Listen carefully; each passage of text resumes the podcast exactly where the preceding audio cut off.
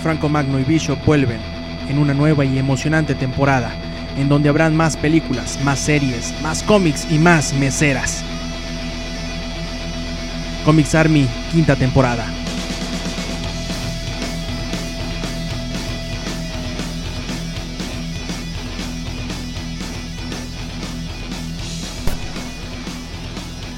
Aquí estamos de regreso, amigos. ¿Cómo estamos? En Comics Army. El regreso después de un par de semanas de asueto.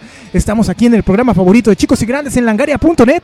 Después de que varios de ustedes se quejaron de que estaba poniéndose muy aburrido el programa de Melee Ninja y amenazaban con irse a los programitas de Tierra Gamer, pues hemos vuelto, hemos vuelto justo a tiempo.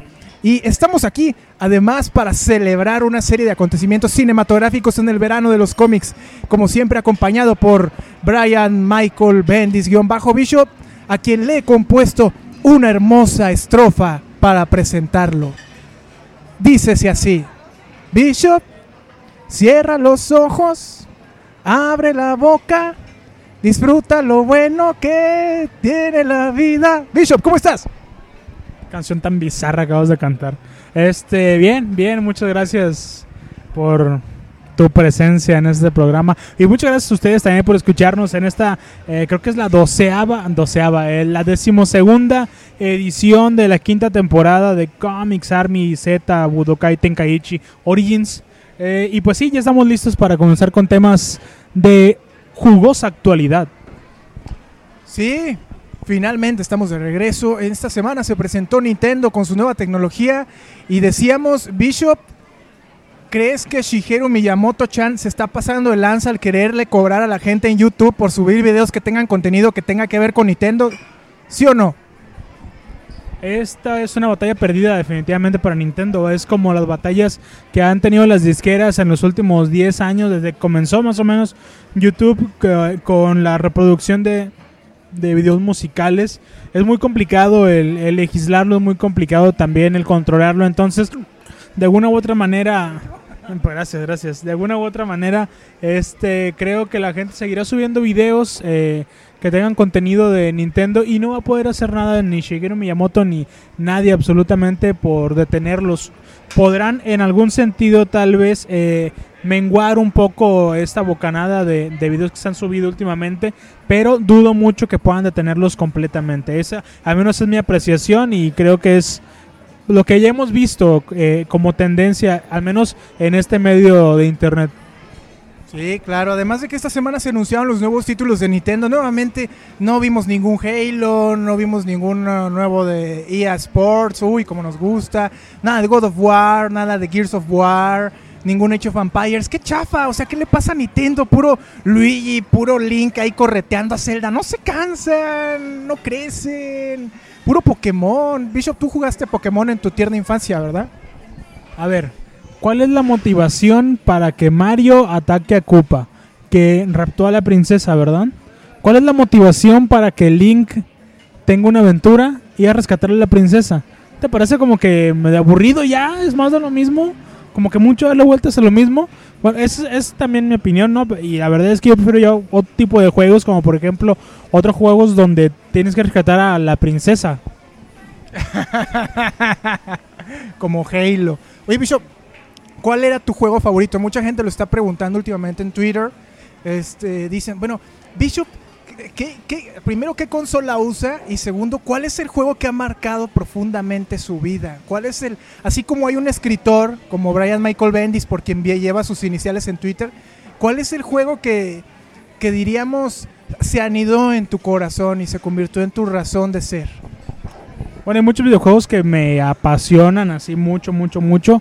Eh, yo pienso que los que más me han gustado o que actualmente me gustan más Dead Space me gusta mucho toda la saga. El 2 no me gustó tanto, el 3 me está gustando bastante. El 1 es de mis favoritos. Me gustó mucho God of War, pero yo pienso que si hay uno que ha marcado mi vida a lo largo de muchos, muchos años es eh, sin duda este... Eh, mira, de tan bueno que se me acaba de olvidar, este StarCraft. StarCraft. Desde, desde primero, luego eh, el, este, la expansión y ahora la segunda parte me parecen muy muy buenos juegos. Y los reto cuando quieran echarnos una partida. Igual puede que me partan la boca, pero va a ser divertido. Sin lugar a dudas, pues ahí están las noticias. Como siempre, procurando ganarle con esta cápsula de videojuegos a lo que voy a presentar Melissa Ninja en su programa del podcast, pues no nos importó invadir el tema, nos valió puro sorbete. Toma eso, toma eso en la cara, Mele Ninja. Melissa Niña. Esa niña, ña, ña, ña, ña. Bueno, ahora sí entremos en tema. Y hablando de juegos que le apasionaban a Bishop, él alguna vez dijo que le cagaba DC versus Mortal Kombat, o me equivoco. Es efectivamente así. Y ahora hablamos acerca de cómo los, las viñetas se han ido expandiendo a otros medios, particularmente en el cine en los últimos años. Estamos viendo el avance, la progresión de las franquicias de Marvel en el séptimo, en la séptima, en el séptimo arte. Estamos viendo que después de Avengers comienza una nueva serie de películas para prepararnos, preparar el camino a Avengers 2. Y en el caso de DC, pues estamos viendo el florecimiento nuevamente de la franquicia de Superman después de esa gran cagada que fue Superman Returns, que solo le gustó a dos personas en la Tierra, Bishop y Jorge Báez. Creo que nadie, a nadie más le gusta, nadie más. Lo dijeron en este programa, se estuvieron picando el ombligo hace un par de shows, decían, ay, sí, estuvo muy bueno Superman Returns, ¿verdad, Jorge? Sí, sí, estuvo muy bueno, señor Báez. jijiji". Este, ok. Eh, pues sí, eh, y hablando justamente de ese tema, eh, me permití, amigo mío, preparar un, un- un texto al respecto. Y es que, bueno, ya decías, DC y Marvel están preparando el campo para tener una batalla de proporciones, por lo que se eh, ha anunciado. Pudiera decirse que épica en los próximos años. Esto no es nuevo, estamos acostumbrados a que Marvel y DC eh, pues sean referentes en cuanto a medios, son capaces de cuando se les prende el foco, cuando les dan ganas de hacer buenas historias. Y lo curioso es que ahora no va a ser una pantalla, una pelea en las viñetas, sino que va a ser en la pantalla grande. Este, históricamente Marvel ha intentado eh, tener historias más creíbles, tener historias más humanas, eh, tener historias un poquito más adultas. La línea le ha funcionado más o menos bien. Digo, es decir más o menos bien es decir poco. Le ha funcionado bien, es la realidad. Tiene en los cómics al menos muy marcado como este estilo. Eh, y bueno, al momento de mirar en la pantalla, hemos, yo al menos he notado una cierta, ¿cómo decirlo? Infantilidad en sus guiones. ¿Y qué, a qué me refiero? Bueno, esto, eso no quiere decir que Marvel esté apostando por ganarse a fanáticos de ciencia ficción, nada por el estilo. Nada más que yo siento que no son historias tan maduras como pudieran llegar a ser. Este, la aproximación ha resultado más o menos así. Tienes un personaje como Iron Man, muy hecho, muy, muy capaz de hacer muchos tipos de historias. Tienes un actor con capacidades histriónicas importantes como es Robert Downey Jr., pero al final eh, con, tantos poten- con tanto potencial termina siendo una historia, y me estoy refiriendo a Iron Man 3 en esta, en esta oportunidad, una historia palomitera, una historia que realmente pasa sin pena ni gloria, una historia eh, que tiene más, que se preocupó más por tener buenos gags que una buena historia re- realmente. Eh, yo, me, yo me acuerdo más bien de chistecitos de la película que de que, de que, de que realmente la película haya sido buena y bueno, de un insulto a, a, a la continuidad de la historia de, de Iron Man como es el sobajar de esa manera el, personaje del mandarín. Pero bueno, eso ya es arena de otro costal. Eh, yo sí creo que, por ejemplo, en, en Iron Man 2, en Iron Man 2 tuvieron la oportunidad, y de hecho por ahí se, se especulaba que iban a tratar el tema del el demonio en la botella. El demonio en la botella es una historia donde vemos la pelea de, Anthony Stark muy muy clavada contra su abuso de sustancias, o mejor dicho, su abuso en el consumo de alcohol. Esta fue una historia muy importante en los en el 85 más o menos, ¿no? No recuerdo exactamente el año, pero fue más o menos en aquel tiempo donde Marvel se preocupó por crear conciencia sobre el consumo de sustancias, consumo de alcohol específicamente y puso uno de sus personajes insignia teniendo problemas con este con la bebida. Fue una muy buena historia, la gente la recibió muy bien. Ha sido un, un, un hito dentro de los cómics, no nada más de Marvel, sino del cómic en general. Y a mí me parecía una muy buena oportunidad de Iron Man 2 para retomar ese tema, llevarlo a la pantalla y darle como un poquito más de madurez a la línea argumental que estaban manejando. Siento, definitivamente lo creo así, que despreciaron la oportunidad en hacerla tan pequeña como una pequeña fiesta de depresión que tuvo este Iron Man donde estuvo con un DJ que luego creo que se mató en un avionazo o algo por el estilo este y luego termina peleando completamente borracho contra Roddy Rhodes sí se llama Roddy perdón este que es eh, War Machine. O sea, encapsularon todo en una escena que no dura más de 10 minutos y me pareció muy mal contada, me pareció que era una, una, un insulto también un poco. Entonces yo sí creo que le quisieron sacar la vuelta al asunto, hacerlo como más digerible y si te das cuenta, aún en esa escena fácilmente puedes contar 3, 4, 5 chistes que no vienen en el caso, solamente están ahí por rellenar, por hacer una película, un blockbuster lleno de momentos cómicos que sea eh, rememorable o, o memorable, mejor dicho, más bien por los momentos cómicos que por realmente sea una película interesante. Es una, es una oportunidad desperdiciada y yo pienso que, eh, digo, no, no está mal, también hay que ser claro, no está mal. Es lo que ellos han querido hacer, es por donde le han querido dar. Y si me dice, y si yo les digo, es que está muy mal lo que están haciendo, ellos me pueden decir, no, porque estoy ganando millones de dólares. ¿Qué les digo yo contra eso? A mí me gustaría ver algo diferente. Es cierto, a mí me gustaría ver algo diferente. Pero si les está funcionando, pues que les funcione. Da, da igual. Sí, en efecto. Bicho, podríamos hablar a nivel contemporáneo de alguna. En el caso de Iron Man, pues ya podemos cerrar una trilogía. Podemos decir que fue con una, un resultado algo disparejo. No, no necesariamente la 2 superó la 1, ni la 3 fue mejor que la 1, ni siquiera. Aunque no fue tan eh, dispareja como la 2. Ya podemos hacer una medición entre las trilogías de Iron Man, de X-Men, de Spider-Man con Tobey Maguire de trilogías contemporáneas de superhéroes, ¿hay alguna en particular que tú sientas que mantuvo, si no mantuvo el nivel, si lo hizo en ascenso quizás? ¿O en realidad estamos viendo productos, como lo mencionas, atados a la comercialización, que se hacen muchas veces al vapor, con guiones quizás un poco frágiles, donde se va perdiendo el impacto conforme avanza la historia y se conforman simplemente con cumplir una cuota en Hollywood que se ha convertido en lo que son las tres películas para venderlas luego en DVD pack. ¿Hay alguna trilogía que a ti te guste? Oye, es que es una, es una pregunta muy complicada. Eh, vamos, vamos desmenuzando cada una. Digo, ya que estamos aquí no tenemos nada que hacer. vamos, vamos desmenuzándolas. Eh, hablamos primero de Spider-Man. Spider-Man tuvo una primera película que creo que me pareció respetable, de respetable a muy buena. Es una película interesante con un guion más o menos bueno, más o menos bueno, tampoco era como el gran guion. Eh, estaba bien dirigida por Sam Raimi, tenía un actor que si bien no, no calzaba a la perfección, al menos intentaba caer eh, bien en el, papel. Este, teníamos eh, situaciones más o menos memorables. Era una buena película, en términos generales era una buena película pero cuando eh, ven el éxito tan arrollador que tiene la primera, firman por otras dos.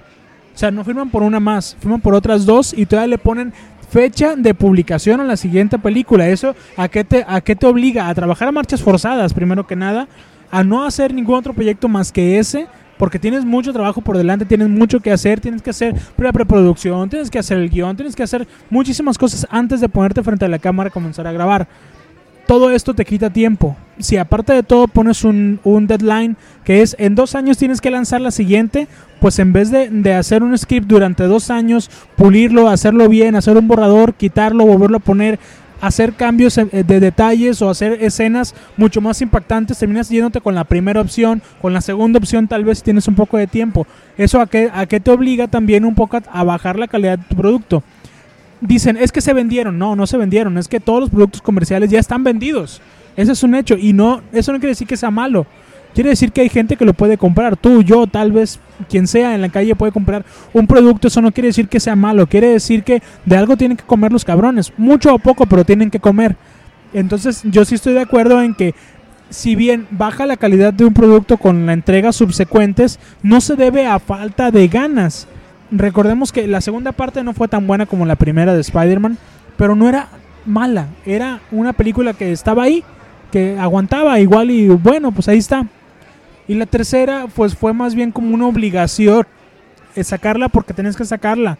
No realmente porque había ya ni ganas de la, de la gente de hacerlo, o mejor dicho, sí había ganas, pero no de llevarla por allí.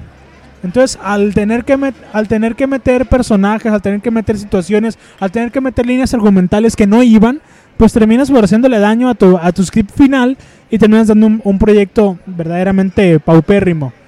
Pasa lo mismo también con Punisher, que también son tres. Pasa lo mismo también. Bueno, Punisher no, porque Punisher nunca fue buena. Pero pasa lo mismo con X-Men. La primera es de mediana a buena. La segunda es en una escala del 1 al 10 yo le doy un 6 y a la tercera le doy un menos 4. O sea, así yo pienso que la tercera es la más mala de todas. Este, yo, yo sí veo diferente eh, la trilogía de Iron Man. La 1 efectivamente fue la mejor de las tres. La 2 es para mí la más mala de la trilogía. La 3 creo que si bien mejor que la segunda es más mala que la primera. Y recordemos, bueno, no, no sé si todos lo sepan, pero hay un preacuerdo, bueno, hay la intención de, de Marvel Studios de sacar eh, Iron Man 4 y 5. Si será con Robert Downey Jr., no se sabe todavía. Pero de que está la intención de seguir con adelante con la película, con la producción y con la saga, es un hecho. De hecho, se ha platicado a nivel interno que Iron Man pudiera manejarse en cierto sentido como se maneja eh, el 007 cambiar periódicamente el actor sin necesidad de que esto demerite en algún punto este, la producción. Y como decías Paco antes de comenzar a grabar, el proyecto está por encima del, del actor. No sé qué tan pesada sea la losa de quitar a Robert Downey Jr. Sé que será muy complicado por el carisma que tiene, por la capacidad histriónica que tiene. Pero si no se puede llegar a un acuerdo contractual con él, si pide demasiado dinero como está pidiendo, quiere que aproximadamente el 15 al 17, no, el 17% quiere de las ganancias totales de la película. Es muchísimo dinero eso. Y aparte quiere una, un preacuerdo contractual de creo que 25 millones de dólares nada más por una película. O sea, por la es, es muchísimo dinero, es tanto dinero que yo creo que sería por mucho el mejor actor el actor mejor pagado de Hollywood en este momento. Y sin hacer muchas películas va a ganar un dineral increíble. ¿Eh?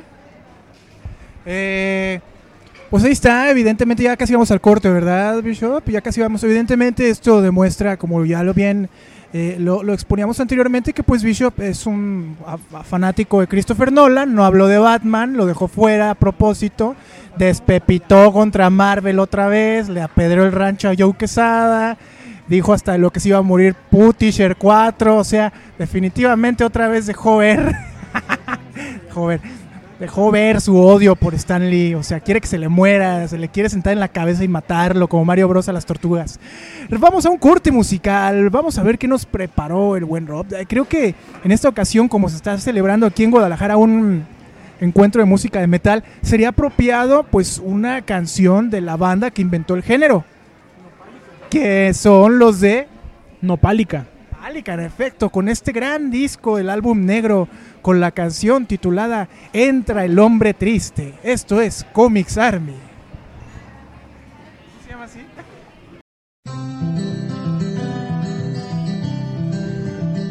Muchas gracias plebes y pues bueno, siento desilusionarlos, quizá no sea una canción tan buena como la que ustedes pidan, pero les voy a poner una de las canciones que es de mis favoritas, es eh, Dust in the Wind interpretada por Kansas y la verdad es que esta canción no ocupa ningún tipo de presentación, así que los dejamos con Kansas interpretando Dust in the Wind.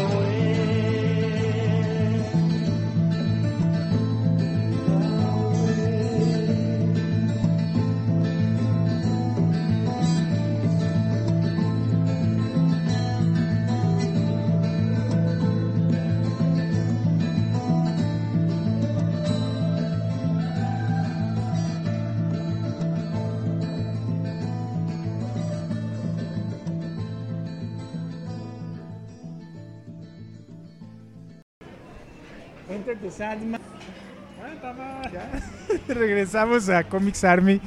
Este, Bishop, antes de continuar con tu oda a Christopher Nolan, manda tus saludos porque últimamente nos han dicho que qué pedo con mis saludos, que por qué no, como si este programa fuera expresamente para que escucharan ustedes sus nicknames de Twitter en podcast y creemos que no, de hecho no nos importa mucho, pero como Bishop ya quedó y luego van y le reclaman y le mandan DMs este, amenazantes y- o sexosos, en el caso del ingenierillo, no queremos vernos en ese entuerto. Así que, Bishop, saluditos para...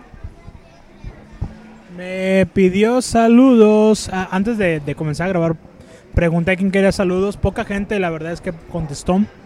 Eh, dice Marcia Andrea que ella quiere saludos y dice que avise. Ah, es bien importante lo que les quería contar. Me contactaron de escena digital y me invitaron a mí, nada más a mí, porque creen que soy más interesante que Paco, a participar en el programa de escena digital sobre tecnología. No sé de qué voy a hablar porque yo nada más uso la computadora para grabar, pero bueno, estaremos ahí. Este también nos pidió saludos Sun Wokung. ¿Por qué tenemos gente con nicks tan raros? También pidió saludos, hijo de la chingada. También pidió saludos Rub Rubn Rub Rub Rub carajo. RVNPLS, que es como Rubén Please, pero si no supieras escribir. También nos, nos pidió saludos MLKVN Malcavian, que estuvo con nosotros hace que como tres programas más o menos grabando y eh, estuvo muy divertido ese show. Saludos a, pues, a los que dijo Bishop, Sun Wukong. Sun Wukong, el maestro Sun Wukong, un saludo, que es el que me, es mi dealer de cómics. Muchas gracias, maestro. Gracias a usted. Estoy leyendo The Age of Ultron, que está malísima esa saga, pero ¿qué sería yo si no fuera por gente como usted que sube cómics a internet? Bishop, hablábamos acerca del acercamiento de las compañías editoriales al cine en sus historias. Ya decías que te parece que Marvel ha apostado más por la fantasía, por un formato un tanto más familiar, por rebajar un poco el drama y priorizar la acción y las escenas pues chistositas y estúpidas. Del otro lado del ring tenemos películas que y, Bishop decía que no le parece mal aunque las odia. Y del otro lado del espectro tenemos historias como él va a mencionar un tanto apostando más por la madurez, un tanto más depresiva en un mundo donde supuestamente predomina una visión más adulta, como lo serían películas de DC, en este caso pues Linterna Verde Bishop, expláyate. Se me hace bien curioso que cuando hablamos de historias fantasiosas, historias poco creíbles, eh, hombres invencibles y demás por cosas por el estilo, regularmente en cómics nos viene a la mente DC. Sin embargo, por, por personajes como Etrigan, como Superman, que son como, ay no mames, muy, muy pasados de lanza. Este, pero cuando vamos al cine, vemos que eh, DC ha apostado más bien por historias más pensadas, más maduras, más serias, más oscuras, un poquito más depresivas, como por ejemplo la trilogía de Christopher Nolan, como decía hace rato. Este. no, y esto no es nada, al rato le voy a tirar de besos. Este. La, la trilogía que hizo Nolan, la verdad es que sí tuvo mucho que ver con, con esta parte del ser humano que es un poco más seria. Este. La realidad es que Nolan dio- le dio un enfoque urbano, urbano armamentístico a Batman, por así decirlo. Eh, nos dio un producto muy bien trabajado, refinado, oscuro, depresivo. Por momentos, a mí, a mí me parece que es el Batman que debería de ser. O sea, así es como debe ser Batman. Que si alguna más floja que otra, pues sí, sin duda siempre va a haber alguna más floja, es normal. Pero siempre hay calidad en sus trabajos, como sea. Tal vez la tal vez la 1 no es tan buena como la 2, tal vez la, la 1 es mejor que la 3, no sé, da igual, pero todas tienen algo que lo hacen buenas películas. Este eso, eso yo, al menos yo se lo reconozco, pues que tenga cosas malas, pues sí hay cosas malas.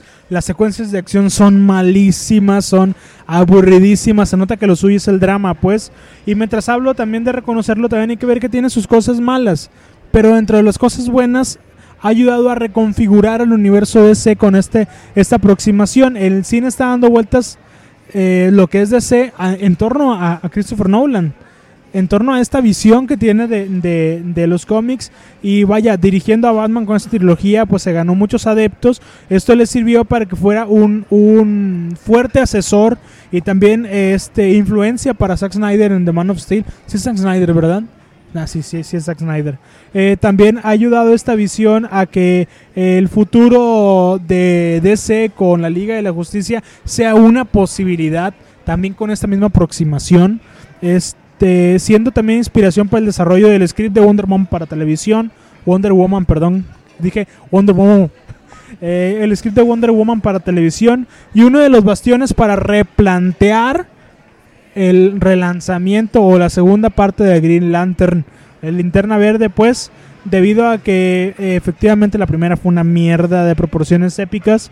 Y bueno, esto gracias también al trabajo que ha hecho con su hermano. ¿Cómo se llama el hermano de Christopher Nolan? Bueno, el hermano Nolan. Y David Goyer, que también ha sido como parte importante de, esta de este trío de, de creativos. Yo no he visto todavía Man of Steel. Todavía faltan para cuando estamos grabando un par de semanas o tres, cuatro semanas para que se, para que se estrene. Pero por todo lo que he visto en trailers y demás, eh, veo que bebe mucho de esta concepción de Nolan del mundo un poco más dramático, un poco más oscuro. Y eh, vaya, ya puso sobre la mesa eh, el que este sirva, sirva como puente para, para luego eh, ampliar el, el- el universo de lo que será DC en la pantalla grande.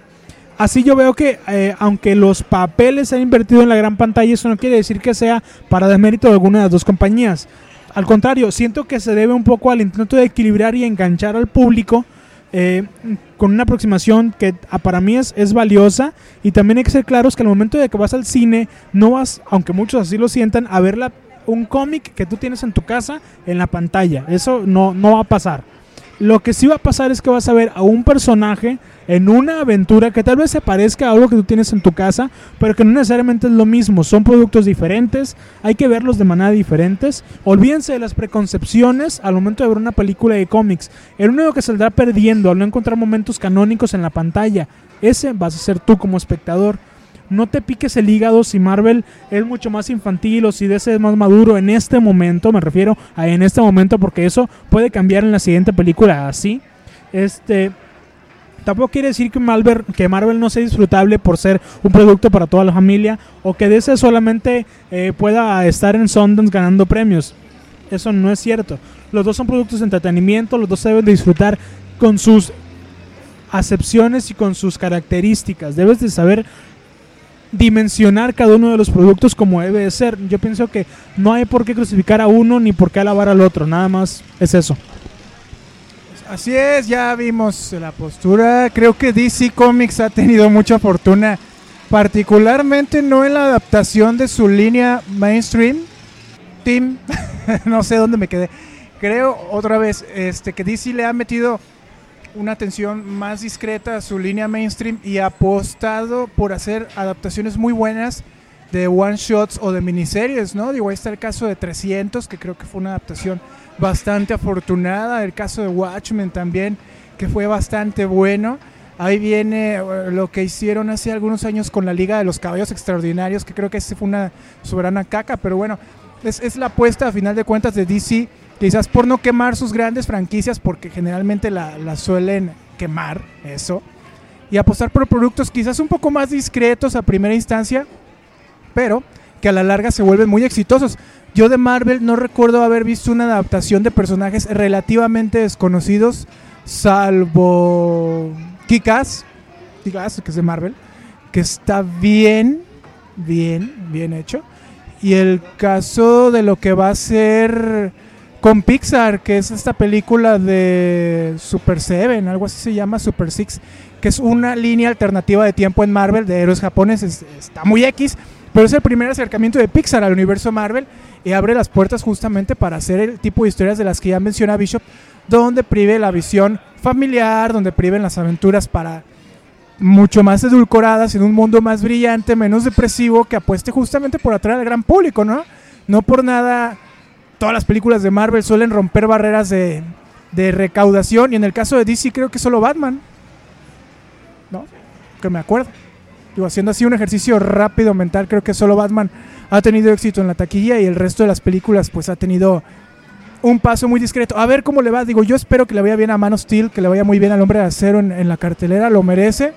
Es una franquicia que ha sufrido 20 años de ostracismo, de pésimas películas. Digo, la, la tetralogía original de Christopher Reeve, ya la última era mala, la verdad. De hecho, solo Superman 1, por la nostalgia que nos provoca ver esos efectos tan, tan este, pintorescos de Superman dándole la vuelta al planeta y retrocediendo el tiempo, solo esa creo que vale la pena, ¿no? El resto han sido como, ah, bueno, bien, ok. Ojalá, ojalá sea para bien Bishop, pues qué, qué bonito tema, de veras, qué, qué, qué, qué forma tan apasionada de defender a Christopher Nolan. Pues ah, las cosas como son, amigo. Exactamente, es, es sin duda algunas... Es un ejemplo de que Christopher Nolan tiene un agente durmiente en todo el planeta. Bishop, tenías otro tema de más. Ya, se acabó. Ah, 28 minutos. Entonces hay que hacer freestyle. Freestyle. Bishop, mejor remedio para la cruda, preguntaron en la semana. ¿Cuál es el mejor remedio para la cruda? Digo, sabemos que tú no tomas, pues, pero, pero debes haber escuchado en historias del rancho o del pueblo cuáles son esos remedios que funcionan para un aterrizaje más suave después de una noche de abuso de sustancias alcohólicas. Eh, les voy a pasar la lista de remedios para la cruda de Tony Stark. Eh, creo que el mejor es, después de ponerte una pinche borrachera de aquellas, como las que te pones tú los fines de semana, Paquito, es, llegas a tu casa, te tomas un vasote de agua de más o menos como litro y medio, pero así, gluck, de, de Hidalgo, como si fuera así este tequila del más puro destilado. Y al día siguiente está mucho mejor. Recordemos que gran parte del problema de la, de la cruda es la deshidratación. Entonces, hidratándote antes de ir a dormir seguramente mejorará la situación.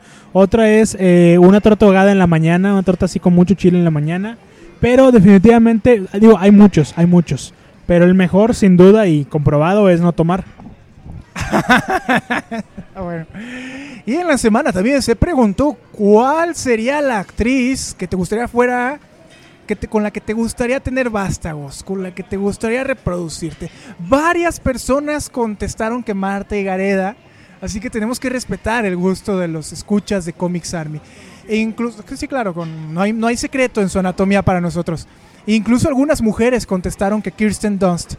En el caso de Bishop, ¿cuál es la actriz que él ya tenía, ya, ya tiene chiquita violenta? Esperemos que no escuche esta parte del programa, pero Bishop, ¿con qué actriz no te negarías a reproducirte? Honestamente. Ay, cabrón, es que desde que dijiste el tema, bueno, la pregunta, me puse a pensar, eh, tal vez, tal vez Emma Stone, a que a veces no se me hace como tan chida, lo que me gusta de ella es como la personalidad y demás. Y este, no sé, es que está muy complicado. eh, eh, eh, Emma Stone, como sea. Este, ah, ya, Andrew Garfield. ¿Andrew Garfield? No, bueno. Ve lo que ha hecho el ingenierillo. Bueno, llegamos a los 30 minutos. Llegamos a los 30. Nos despedimos. Bishop, este, invita a la gente a que te visite en Twitter. Ya rebasaste los 1300 seguidores. Qué bárbaro, eres una máquina. Eres un crack. Me das colonia. La Champions ya es tuya. Que te visiten en arroba. BMB-Bishop. Y yo estoy disponible en arroba Sayayin Tapatío. Muchas gracias por habernos escuchado. Ah, perdón, 1200 segu- seguidores. Esto fue Comics Army. Quédense en langaria.net. Hasta la próxima semana.